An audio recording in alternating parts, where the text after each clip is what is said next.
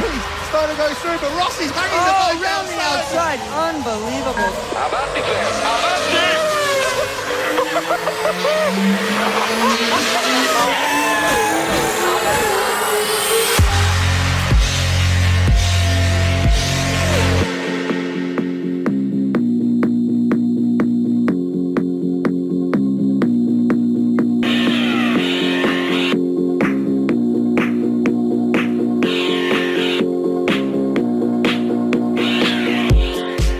Motor Competición con Jesús Poveda.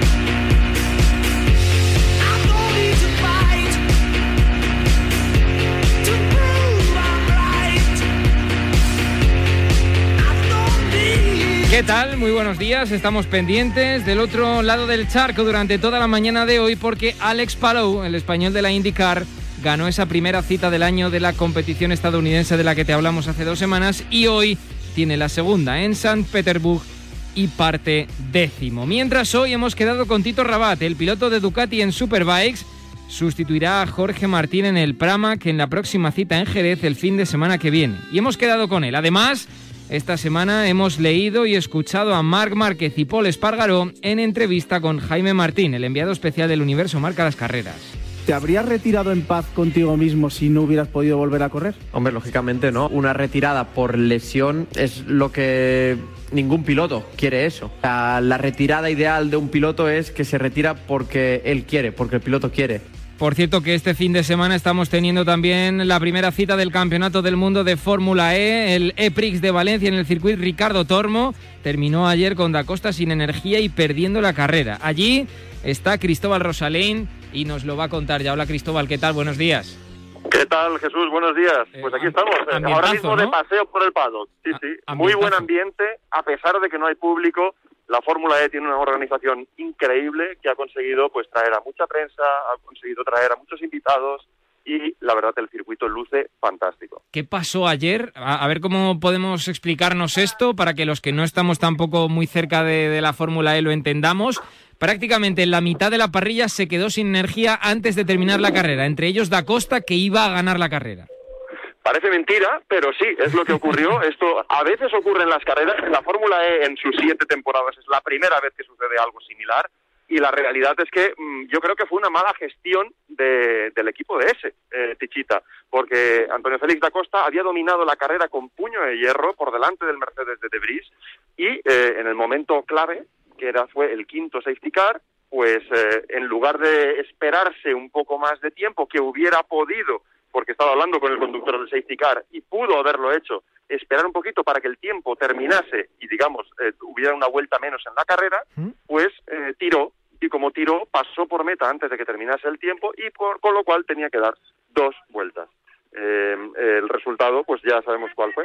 Que, que, perdona, que me están mirando el pase. Esto es la vida en directo. No, no te preocupes. las cosas de directo, la vida es así. hay, que, hay que enseñar la pegatina siempre para entrar en el palo.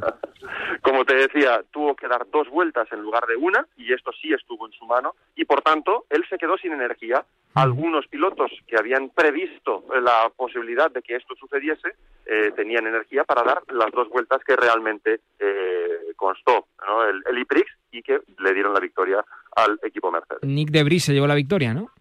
Efectivamente, es que es muy rápido, realmente el piloto holandés es muy rápido, el equipo Mercedes tiene muy buen coche, eh, y pues eh, supieron eh, leer bien la carrera. ¿A qué hora es la, segunda? La, segunda es a las dos, una hora antes de lo que fue ayer. Sí, señor. Y, nada, pues ah, estaba viendo la clasificación hasta hace un momento, hasta que me subí en el trenecito por aquí por el pado. y Pascal Verlaine, por ejemplo, del equipo Porsche, había sido el mejor en la primera ronda.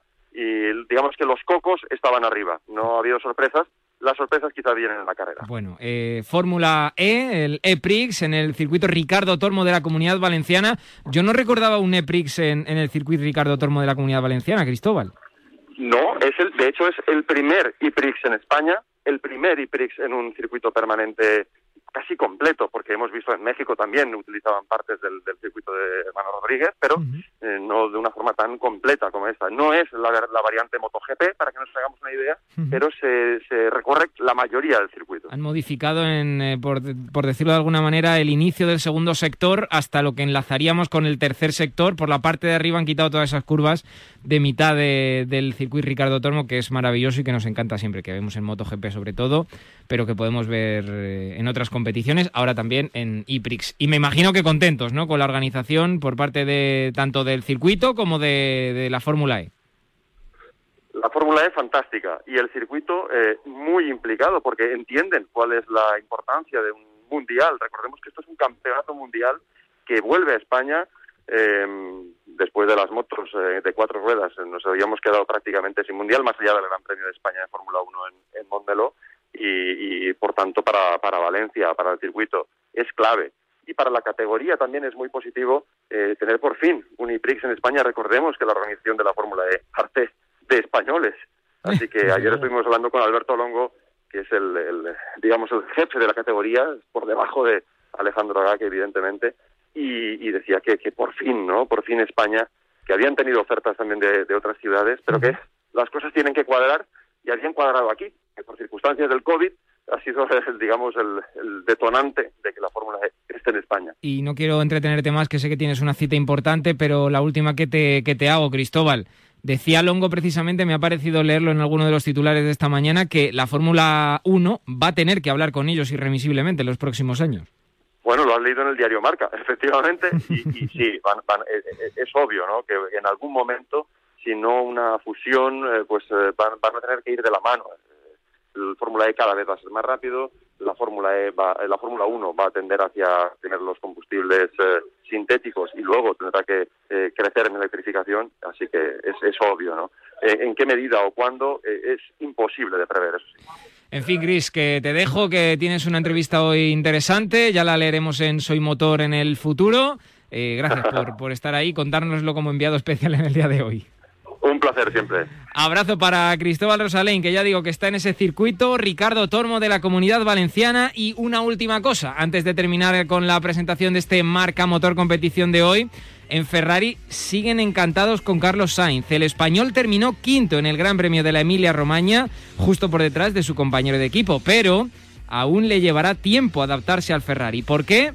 Y otra cosa, ¿por qué ha rodado en Fiorano el hijo de su máger en un entrenamiento privado con un coche antiguo de la escudería, tal y como ha desvelado Nikita Mazepin? Marco Canseco, nuestro compañero de marca, nos lo cuenta enseguida, espero. En fin, que esto es Marca Motor Competición con la realización técnica de Julián Pereira. Abrimos gas.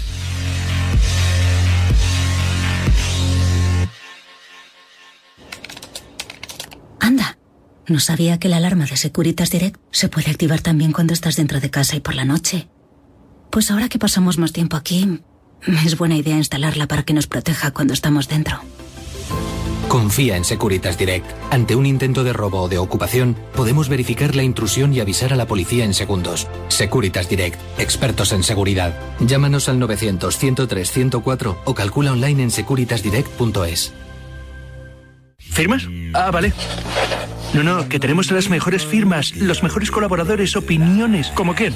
Pues el lunes tenemos a Miguel Gutiérrez de la libreta, porque tenemos las mejores firmas, toda la actualidad deportiva contada por los mejores.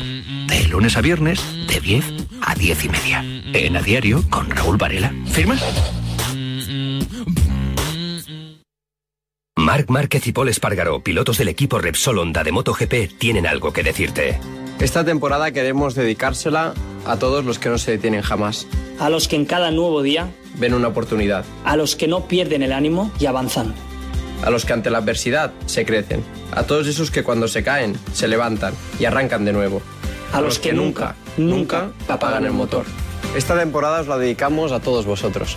Equipo Repsol Honda la energía de los que no se detienen. Marca y Betway te invitan gratis. Sí, sí, gratis al Mutua Madrid Open de tenis. Más de 400 entradas al instante. ¿Y cómo ganarlas? Solamente tienes que entrar en encuentratusitio.marca.com y elegir uno de los muchos asientos premiados de la caja mágica. Podrás conseguir entradas para todos los partidos, incluida la final. Encuentratusitio.marca.com con Marca y Betway. Hola, Radio Marca. Buenas tardes. Buenas tardes, Radio Marca. Los saludo desde Minneapolis, Minnesota. Radio Marca, buenas tardes. Hola, amigos. Superliga no. Y además, volvería a la Copa de Europa antigua. Solo campeón de Liga. 2 de agosto. Herencia. Paquirrín. Bomba. Partidazo de San Marino, Gibraltar. Superliga, no. Pero rotundo, no a la Superliga. Sí, soy Carlos de Asturias. Que sí, que sí, que sí. Conner. Conner. Hola, Radio Marca. ¡Viva la mortadela y los coreanos! Y R, que R, que R este seleccionador. Cambiando de alineaciones me saco un tío que ya con 35 años en la defensa. ¿Qué esperemos hoy perder? En Marcador tenemos un teléfono con WhatsApp para que envíes tus mensajes de voz desde cualquier parte del mundo. 0034 628 26 90 92. ¿A qué estás esperando? Seguir ahí siempre, que se os quiere.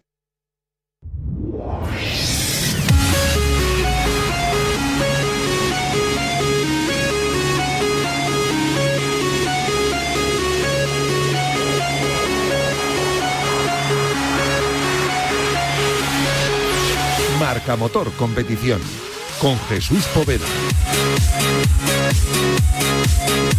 11 y 11 minutos de la mañana, una hora menos si nos estás escuchando desde Canarias. Esto es Marca Motor Competición. Estás escuchando Radio Marca en la mañana de este 25 de abril de 2021. Este fin de semana, el próximo, en Jerez, tendremos una cara conocida en la parrilla de MotoGP. Las carreras te las vamos a contar como siempre en marcador, pero allí va a estar Tito Rabat, que sustituye a Jorge Martín encima de la Ducati del Pramac. Un Jorge Martín que después de su caída en el último Gran Premio de Portimao ha pasado por, eh, la, eh, por la mesa de operaciones, ha pasado por el quirófano y ya se está recuperando. Su objetivo es volver en Mugello, tal y como ha hecho público a través de las redes sociales. Y hoy queríamos charlar un ratito con Tito Rabat para que nos cuente cuáles son las sensaciones por cierto, que Tito Rabat este año, recordemos, va a estar en el Mundial de Superbikes.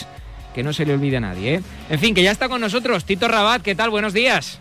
Hola, buenos días. Bueno, estás a tope por lo que me han dicho, ¿no? Bueno, hoy domingo, la verdad que un poco cansado de toda la semana y hoy toca día de descanso, que, que ya va bien. Sí, señor. Bueno, Tito, eh, oportunidad inmejorable, ¿no? Para volver a MotoGP, a pesar de que esta temporada tú eres piloto de Ducati Barney en, Superbikes. Oye, Jerez, Ducati Pramac, es decir, prácticamente la Desmosedici GP21 de, de fábrica. Me imagino que estarás muy contento, ¿no? Sí, pues eh, la verdad que, que estoy contentísimo, muy ilusionado y además me pilla en un momento que estoy al 100% de mi forma. Eh, también, bueno, después de, cinco años en MotoGP, pues estaré.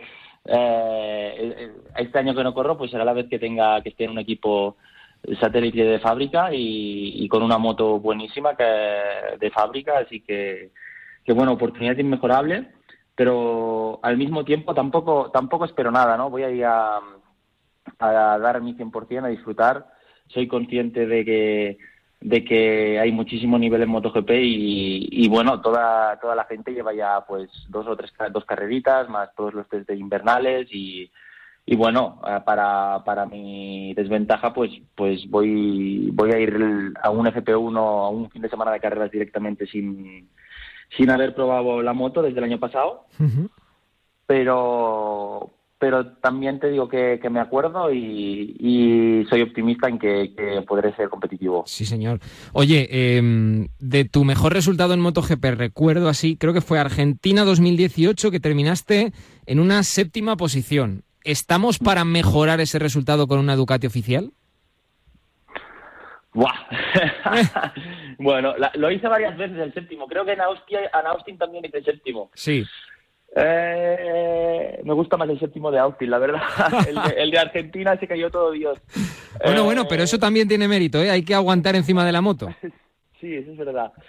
Bueno, eh, no lo sé, no lo sé, la verdad no lo sé, porque mm, sí que es verdad que, tengo mucho ritmo, he cogido mucha moto, pero, pero, pero bueno, Jerez, eh, es lo que te he dicho, no es una pista que sea muy Ducati, pero, pero es que no, no voy a marcarme ningún objetivo, voy a, a salir a tope, a aprovechar esta super oportunidad que, que me han dado y hacerlo lo mejor posible. Está claro que me gustaría hacerlo bien, pero eh, claro, también es muy bestia llegar aquí, venga va, eh, sin coger la moto del, del noviembre pasado, Tito, súbete a la moto y haz un séptimo, ¿no? Esto tampoco, tampoco es que sea muy de esto, pero sí que lo que te he dicho, estoy en forma y, y creo que voy a trabajar el máximo posible para, para poder hacerlo bien. Oye, siempre os escuchamos a, a los pilotos, eh, si, muchos lo dicen, a ti te hemos escuchado también decirlo alguna vez, que es fundamental en MotoGP caer de alguna manera en, en un equipo oficial, que al final los equipos satélite no te ofrecen todas las garantías que te puede ofrecer un equipo oficial. ¿Podemos decir que es No. tu última gran oportunidad para de alguna manera demostrar en MotoGP y que digan, oye, Tito tiene que estar aquí con nosotros? Bueno, yo, yo no he estado ni en un equipo satélite nunca, ¿eh? siempre he sido privado, ¿eh? Marco VDS, eh. Avintia, o sea, un equipo satélite es la hostia ya. Eh, pero mi última gran oportunidad, no. La, al final eh, creo que yo he seguido mi camino y, y a mí y, y voy a seguir haciéndolo y, y al final pues mi camino es eh, mejorar siempre, mm, hago lo que me gusta, lo que me apasiona y, y nunca se sabe las oportunidades que pueden venir o que no pueden venir. Cuando una puerta se cierra, otra se abre y al revés. Así que eh, no me lo tomaré como la última, mi gran oportunidad, ni mucho menos. Voy a, me lo tomo más como eh, poder hacer una carrera antes de empezar el campeonato de Superbikes y sin ningún tipo de presión y, y llegar más rodado ahí. Y claro que es una gran oportunidad, pero no tiene por qué ser ni la primera ni la última. El objetivo de, de Jorge, de Jorge Martín, que es el piloto titular de esa moto, es estar en Mugello. Antes, en teoría, tú tienes que empezar el 22 y 23 de mayo, si no recuerdo mal, el Mundial de las Derivadas de la serie de, de Superbikes. Eh, ¿Está previsto que le sustituyas en más carreras a Jorge o solo va a ser esta? Bueno, ya se verá, ya se verá. Eh, primero, primero tengo, tengo un mesecito ajetreado este mes. tengo test, carreras. Creo que el lunes después de carrera también tengo test, que esto va a ser también, para mí va a ser eh, pues muy bueno. Y, y nada, y después tengo un test en Navarra, así que voy a hacer la carrera, voy a hacer el test del lunes, me voy a coger el coche, me voy a ir para Navarra y el miércoles y el jueves tengo test en Navarra, así que voy a acabar fino. Después, a partir de ahí ya, ya veremos qué hay. Trotamundos, sí señor. Oye, tú entrenas mucho con, con Joan Mir, con el, campeón de- con el campeón del mundo de MotoGP de 2020. ¿Cómo le estás viendo este año? Ya, ya volvió Mark, consiguió hacer el, el podium. Ah, ¿Tú ves alguna diferencia después de.? Porque todos lo dicen, ¿no? Mark, de hecho, también lo ha dicho. Joan este año ya no es el mismo, ya ha sido campeón del mundo, ya sabe que lo puede conseguir. Eh, de alguna manera cambia el piloto. ¿Tú que lo ves todos los días, le ves cambiado? ¿Cómo que ya no es el mismo? ¿Quién ha dicho que ya no es el mismo? Eh, el- no, no es el mismo en el sentido de que, de que ya es mejor porque ya es consciente de que puede ganar el mundial. ¿Por qué? Porque ya lo ha hecho en, en el pasado. Ah, vale, vale, vale, vale, vale. No, eh, porque yo lo veo igual, ¿eh? Yo lo veo igual, eh, igual de centrado, eh, entrenando como, como cuando nos conocimos, eh, que, que éramos los dos unos locos de, entrenar en, en la moto, ¿no? De pasárnoslo bien. Y aparte él tiene, tiene la cabeza muy bien centrada y, y va más rápido en todas las motos que toca. ¿Y cómo lo he visto? Pues las tres primeras carreras lo he visto inmejorable, ¿no? Por- porque ha sabido dónde, dónde estaba su límite, sobre todo la última. La última, eh, cuando tú ves que tu compañero de equipo pues se va escapando, tú, tú tiras, ¿no? Intentas tirar y, y ahí es el punto donde, donde se ve un tío que, que, que es consciente de sus límites y esto es lo que hace a uno campeón, creo yo. Bueno, muchos factores, pero esto es uno él se quedó ahí haciendo lo máximo que podía, no cometió errores y al final un podium, ¿no? Y las dos primeras de Qatar, pues, que lo fulminaban en la recta, el tío aguantó ahí. Pues la verdad que, que muy, o sea, lo estoy viendo con una cabeza mm, muy, muy buena. Sí, señor. Oye, y hablando ya de Superbikes, que es lo que te compete a ti este año, ¿cómo es la adaptación de MotoGP al Mundial de las Derivadas de la serie? ¿Cómo te has sentido? ¿Cómo ha sido? Bueno, mm, si te digo la verdad que ha sido eh, mm, ¿cómo te diría yo? Me lo he pasado muy bien entrenando con la Superbike en, en mi casa, con la, con la Panigale de calle que tengo. Eh, con esta moto la adaptación ha sido muy, muy buena. Y después con, la, con el equipo, pues eh, he visto el equipo también la adaptación ha sido buena, pero con la moto hemos tenido algún que otro problema, no de adaptación, sino de, de, de- de funcionamiento de, de, de la, bueno, del chasis, suspensiones, la ciclística de la moto. Eh, pero la parte positiva es que, bueno, al conocer las gomas, poder entrenar con ellas en casa y después ir ahí ya tienes, no- ya tienes un- una idea de cómo funcionan los neumáticos, de dónde están los límites, de qué pasa con la moto. Eh, entonces, pues me he sorprendido a mí mismo de decir, señores, que esto no, esto no va bien, esto por aquí hay que parar y, y, pro- y probar otras cosas porque hay un problema aquí eh, de esto, ¿no? Y decirlo con la, con la claridad que lo he dicho y con la seguridad. Y contento porque el equipo, pues, poco a poco me, me ha ido creyendo desde el primer día. Eh, y O sea, te- parece que Ducati nos va a ayudar bastante, por no decir mucho, y, y creo que, que vamos en buen camino. ¿Te has sorprendido del liderazgo, ¿no? Que has tomado en el equipo. Sí, mm, más que del liderazgo, me he sorprendido de, de, de tenerlo tan claro lo que pasaba, ¿no? Y, y de no de no ir por ahí diciendo, ah, que de mejorar, que de hacer esto, que de hacer lo otro, que es lo que un poco el error de, que he hecho yo siempre, ¿no? Autoexigirse mucho a uno mismo. Y hay veces que hay que mirar fuera y decir, oye, espera, que esto ya puedes hacer aquí malabares, que esto es cuando entras y rebota, pues rebota y, y hay algo que no va bien, ¿no? Y, y, y la frialdad y con lo que lo he pensado y la tranquilidad, pues es lo que más me ha gustado, aparte de la reacción del equipo y Ducati. Sí, señor. Oye, esa moto con Álvaro Bautista cuando aterrizó la Panigale en, en, en Superbikes hizo maravillas. Todos creíamos que iba a ganar el Talaverano el Mundial aquel año, pero al final, de nuevo, se lo volvió a llevar Jonathan Rey. ¿Se puede ganar a Jonathan Rey? ¿Se puede ganar con esa eh, Panigale V4? Bueno, eh, depende de muchas cosas, ¿no? Depende de, mm, de... Primero de todo, estamos en un equipo otra vez privado, bueno, aquí pasa a ser un equipo satélite. Eh, depende de lo que nos quiera ayudar Ducati, ¿no? Que creo que mm, creo que mm, antes de la primera carrera vamos a tener una moto igual que la oficial, al menos eso espero, y creo que vamos a tener todo el mismo apoyo. Así que si esto es así, mm, nunca se sabe si batir o no batir, pero seguro que estar delante y luchar por ganar carreras, seguro. Pues Tito Rabat, que te deseo lo mejor en esta vuelta de alguna manera a MotoGP en Jerez, que además es un circuito talismán para, para los pilotos españoles siempre, aunque no sea un circuito muy Ducati. Bueno, vaya usted a saber lo que, lo que pasa. Y, y, por supuesto te deseamos lo mejor desde aquí para Superbikes, que arranca en mayo, a finales de mayo, y que vamos a seguir, como no puede ser de otra manera, pues con mucha ilusión para ver lo que hacéis, tanto Álvaro como tú y todos los pilotos españoles. Tito, a entrenar, a descansar y muchísimas gracias por haber estado en Marca Motor Competición. Gracias a vosotros. Buen domingo.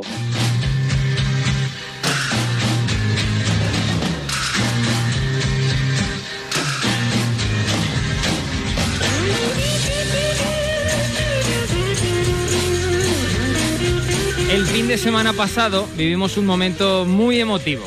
Marc Márquez rompía a llorar en el micrófono de Izaskun Ruiz tras su vuelta a la competición, tras su vuelta a MotoGP, tras haber acabado esa carrera. Me pregunto cómo se hace para aguantar el tipo en ambos casos, como entrevistador y como entrevistado. La forma en la que lo hizo Marc ya lo vimos. Dos minutos y seguimos. Se calmó y volvió. Pero, ¿cómo se hace cuando eres tú quien hace las preguntas? Cuando eres tú la que hace las preguntas en este caso. ¿Esperas? ¿No esperas? ¿Aprovechas? Por eso hoy cierra el marcamotor competición de este domingo nuestra compañera de Dazón, Izaskun Ruiz. Cierra tu Izaskun. Tuve la suerte de estar a pie de box cuando Mar Márquez llegó justo después de la carrera de Portimao. Por su forma de bajarse de la moto, de abrazar a su padre, Emilio, se podía intuir lo que luego se desbordó al quitarse el casco. Una mezcla intensa de emoción, lágrimas, aplausos y alivio. Fui la primera que habló con Mark un rato después. Si visteis la entrevista en Dazón, no hace falta decir mucho más. Fue uno de los momentos más bestias que he vivido en mi carrera. Su voz quebrada, sus lágrimas, sus silencios fueron el mejor resumen de nueve meses muy duros. Solo él sabe cuánto. No solo por lo largo de la agonía, sino por la incertidumbre. Ver que trabajas sin descanso, que parece que te recuperas, lento pero avanzas y de repente, pam, algo no va bien, se para todo en seco y tienes que volver a retroceder más de una vez. Nueve meses en los que, aunque él no le dedicara ni un pensamiento o intentara no dedicarle ni un pensamiento, como ahora reconoce, las dudas sobre si podría volver a correr estaban sobre la mesa.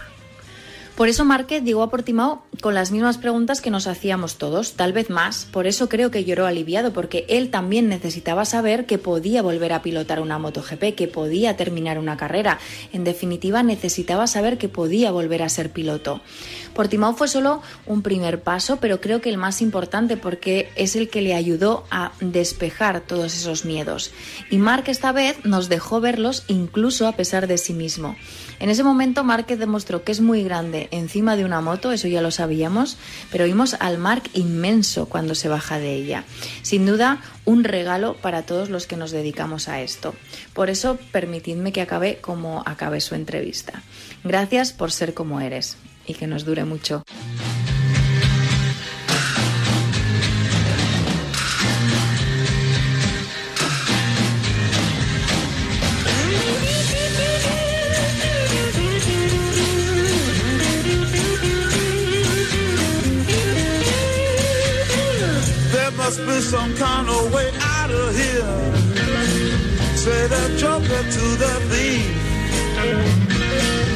There's too much confusion.